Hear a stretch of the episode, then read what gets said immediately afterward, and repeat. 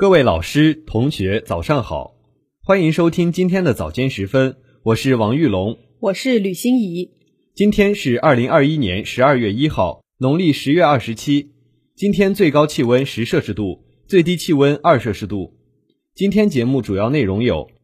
王毅会见莫桑比克外长马卡莫，大使带货让世界感知魅力中国；首届中国文化旅游博览会受热捧；王浦烈士旧居完成修缮，正式开放；宁波设立五个中心助力双减；宁波美术馆艺术教育中心正式开放。下面请听国际新闻。近日。国务委员兼外长王毅在达喀尔会见出席中非合作论坛第八级部长级会议的莫桑比克外长马卡莫。王毅表示，莫桑比克是中国在非洲的重要合作伙伴。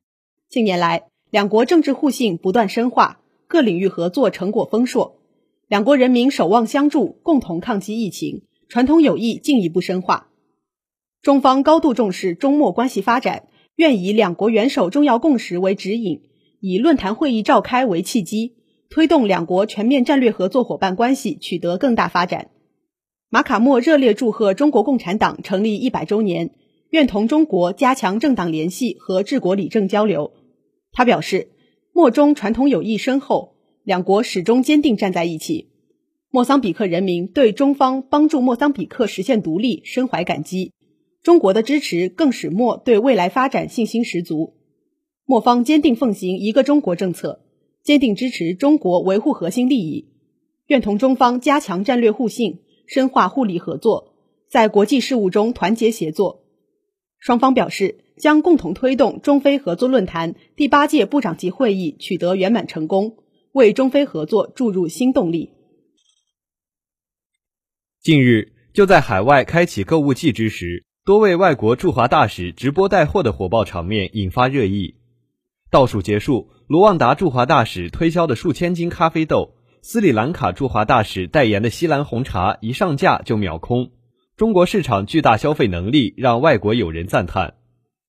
大使作为一个国家在华全权代表，走进直播间与中国消费者直接互动，体现了各国对中国市场的高度重视和拓展双边经贸往来与人文交流的良好心愿。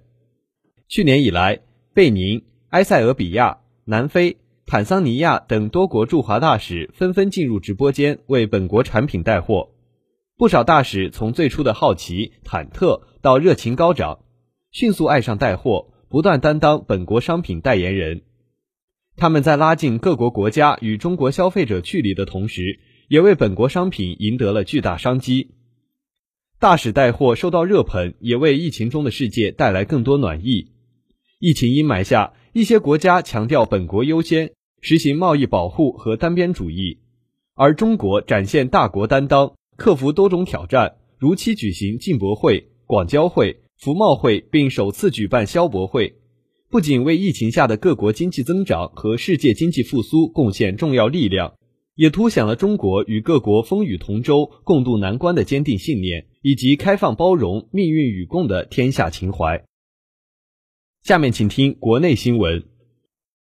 近日，首届中国文化旅游博览会圆满落下帷幕。为期三天的博览会聚焦文化旅游产业新业态，展览共吸引了一千零六十二家文旅企业参展，近十万人次预约参观，成为冬日江城的最热话题。这是一场热闹非凡的文旅盛宴，在武汉国际博览中心，总面积约六万平方米的展馆设置了“美丽中国行”。极目楚天书、武汉英雄城等八大展区，展位二百四十七个，参展单位一千零六十二家，三十个省区市和港澳台地区以及济南、广州等四个城市应邀参展。俄罗斯、法国、韩国等十五个国家旅游主管部门及国际旅游机构参加。本届博览会吸引了故宫博物院等十六家全国知名博物院、博物馆、苏绣、宜兴紫砂。漆器等十个全国知名非遗项目，以及中青旅、携程、美团等头部旅游企业参加，集中展示了新时代我国文化和旅游融合发展的新成就、新业态、新活力。近日，历时七个月的保护性修缮，王浦烈士旧居正式对公众开放。王浦烈士旧居位于重庆市南岸区，该旧址是王溥青少年时代居住和生活的重要场所。文物建筑面积七百一十八点六平方米。王府旧居保护修缮项目总工程师张建忠介绍，为了尊重历史和再现历史，我们保留了建筑原有构架，并对周边道路、车辆停放、农房外立面进行了改造增设，最大限度保留文物建筑完整性与真实性。重庆市南岸区文管所所长叶露莎表示，旧居以丰富的历史文物、详实的文史资料。生动记载了王普烈士生活就学、投身革命的光辉一生，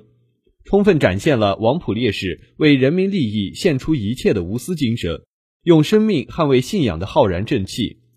这为我们传承弘扬红岩精神，从中国共产党人的精神谱系中汲取奋进力量提供了重要平台。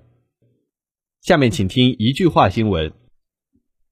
近日。中联部向朝鲜、越南等国家通报十九届六中全会精神。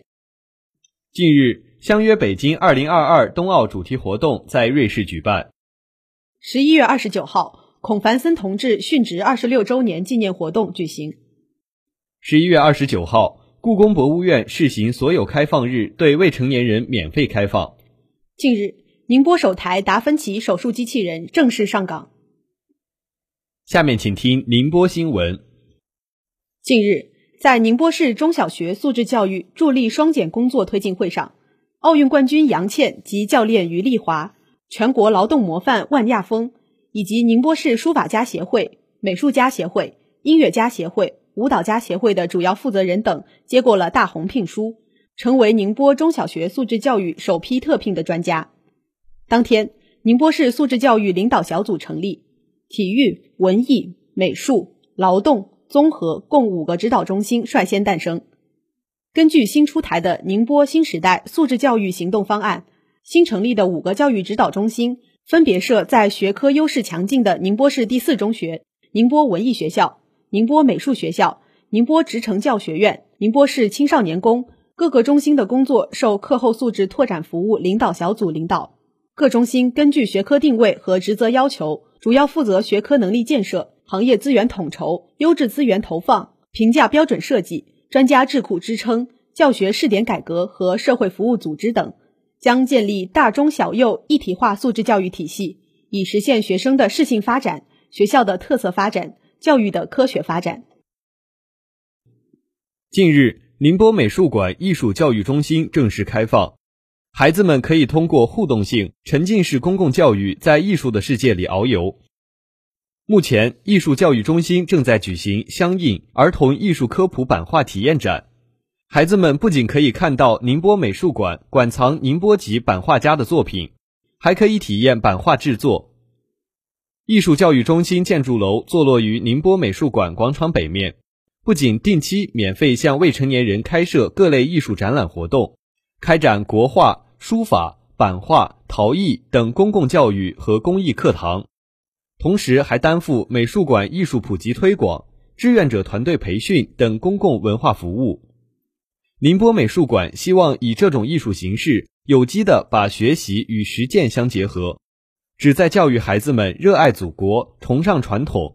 将艺术教育贯穿于爱国主义教育全过程。展厅中还展示了版画制作流程。宁波美术馆艺术教育中心相关负责人表示，该展览可以与观众共同交流、探讨、体验版画的艺术魅力，而让孩子们动手接触材料和设计工艺流程，能更积极的培养他们潜在的理性思维创造能力。